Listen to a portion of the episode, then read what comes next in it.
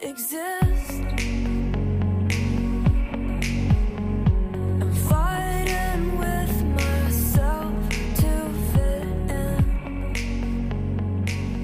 Hi，，各位英语口语每日养成的小伙伴们，大家早上好，我是瑶老师。每日一句，express to impress。今天的话呢，我们来学一个非常有意思的短语。先来看一下这样一句台词，来自于《Modern Family》Season One Episode Twenty Two。And once I spent a week in Cancun, which, by the way, did not live up to the hype. And once I spent a week in Cancun, which, by the way, did not live up to the hype. And once I spent a week in Cancun, which, by the way, did not live up to the hype. 有一次我去墨西哥的坎昆玩了一周，远远没有宣传当中那么好玩。And once I spent a week in Cancun, which, by the way, did not live up to the hype。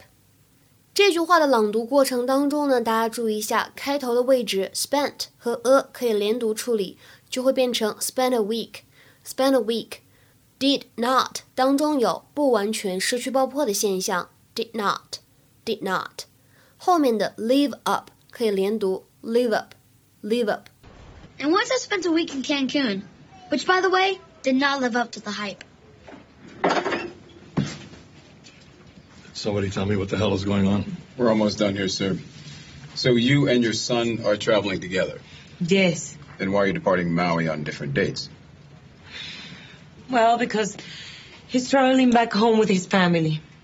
在今天这期节目当中呢，我们来讲两个知识点。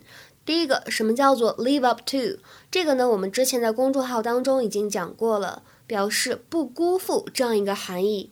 If somebody or something lives up to what they were expected to be, they are as good as they were expected to be。比如说，大家来看一下下面这个例句：He failed to live up to his parents' expectations. He failed to live up to his parents' expectations. 大家觉得这句话的意思是他辜负了他父母亲的期望呢，还是他没有辜负？Which one is correct？哪一个意思是对的？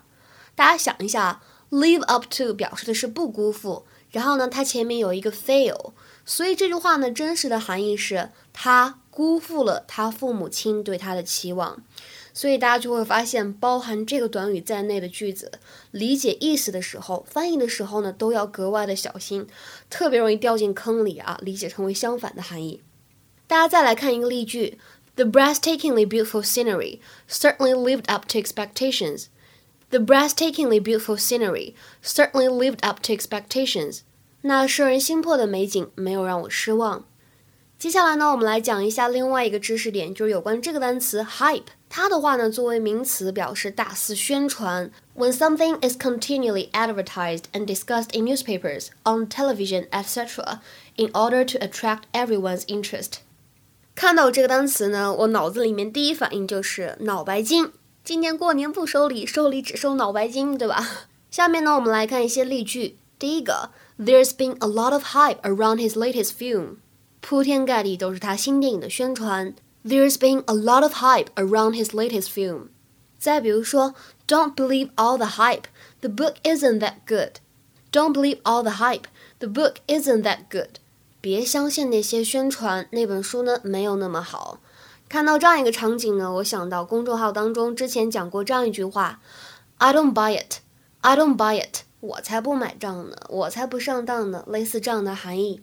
今天在节目的最后，请同学们翻译一下下面这个句子，并留言在文章的留言区。My products are based on advertising hype, the sell by word of mouth. 这句话是什么意思呢？期待各位同学的踊跃留言。今天晚上呢，在微信群有免费口语角，大家不要忘记参加哦。只要添加我的微信 teacher 幺幺五，就可以免费参加了。teacher 幺幺五，最后一个五是阿拉伯数字，前面呢全部都是小写的英语字母。今天的节目呢，我们就先讲到这里了，拜拜。